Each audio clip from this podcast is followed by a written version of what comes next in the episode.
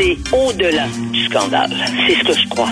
Mais là, avec ce qu'on a vu, ce qu'on a vu de nos yeux vus, c'est vrai. Puis en plus, je vais vous dire une chose. Regardez ce qui se passe. On se bat plus, on dira plus rien. Mais je ferai pas ça. Un esprit pas comme les autres. Denise Bombardier.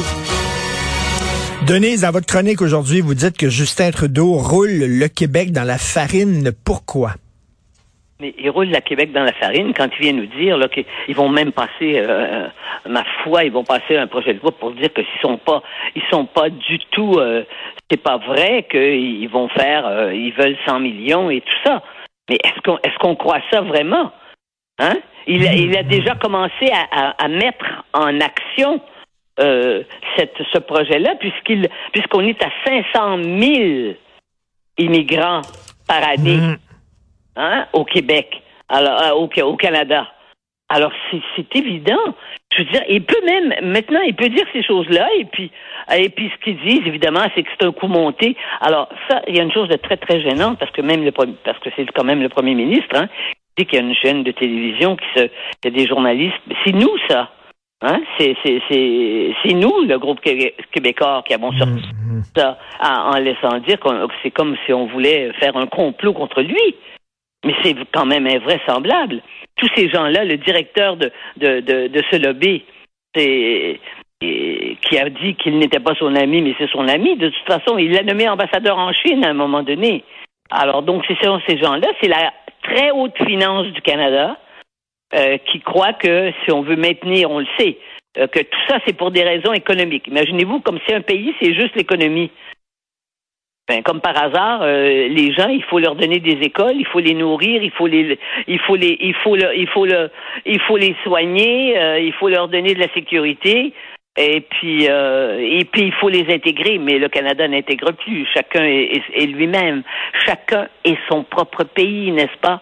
C'est l'addition. Là, on est, on est rendu à 30, 30 combien de millions Là, 37.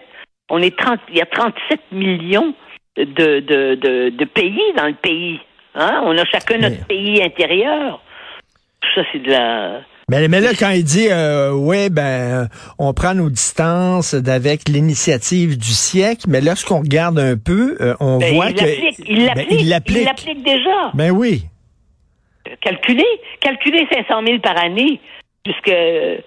Voyez-vous ce que je veux dire? Mais oui. C'est sûr. Donc, il nous, comme vous dites, il nous, il nous mente en pleine face, puis il nous roule dans la farine, comme vous dites, là. C'est exactement ça. C'est pour ça que j'ai fait, c'est pour ça que j'ai fait ce, titre-là, quand même. Et puis, en plus, c'est que, vous savez, ce qui n'existe pas dans, le, dans cette vision-là, c'est comment fait-on? C'est bien beau de dire on va leur donner des jobs. D'abord, on leur donne des jobs, mais comme ils sont pas tous des, ils ont pas tous des doctorats des grandes universités du monde, on donne des jobs. Euh, en général, on, a besoin de gens qui coûtent pas cher parce qu'on ne trouve plus cette main d'œuvre chez nous. Alors donc, c'est euh, c'est pas euh, c'est pas le ciel et c'est pas on va pas être le pays va être va, va, être le marché le marché du travail ça va être que des gens qui vont être hyper qualifiés partout on n'a pas besoin de gens hyper qualifiés partout hein? D'autant plus que tout est tout est tout est mécanisé maintenant. Tout est et puis hmm. euh, c'est tout est c'est la technologie. Euh, ça prend moins de personnel euh, que, que de gens pour laver la vaisselle. On lave pas la vaisselle avec un ordinateur. On met pas un ordinateur dans, dans le lavabo. On ouvre l'eau, on met du savon, on met l'ordinateur, puis la, la vaisselle va se laver. non mais c'est vrai. Il y a des, toutes sortes de mythes là qui circulent. C'est fou, hein? Est-ce qu'on peut en parler calmement sans se faire insulter puis sans se faire je dire, ah, vous êtes dans... Je ne pense pas. C'est fou. Je ne pense pas, et mon Dieu, vous lisez dans mes pensées. C'est ma chronique de demain. Ah. Ma chronique de demain, le titre, je suis en train de la finir. Ma chronique de demain, c'est Les Québécois ne s'aiment plus. Je parle des Québécois.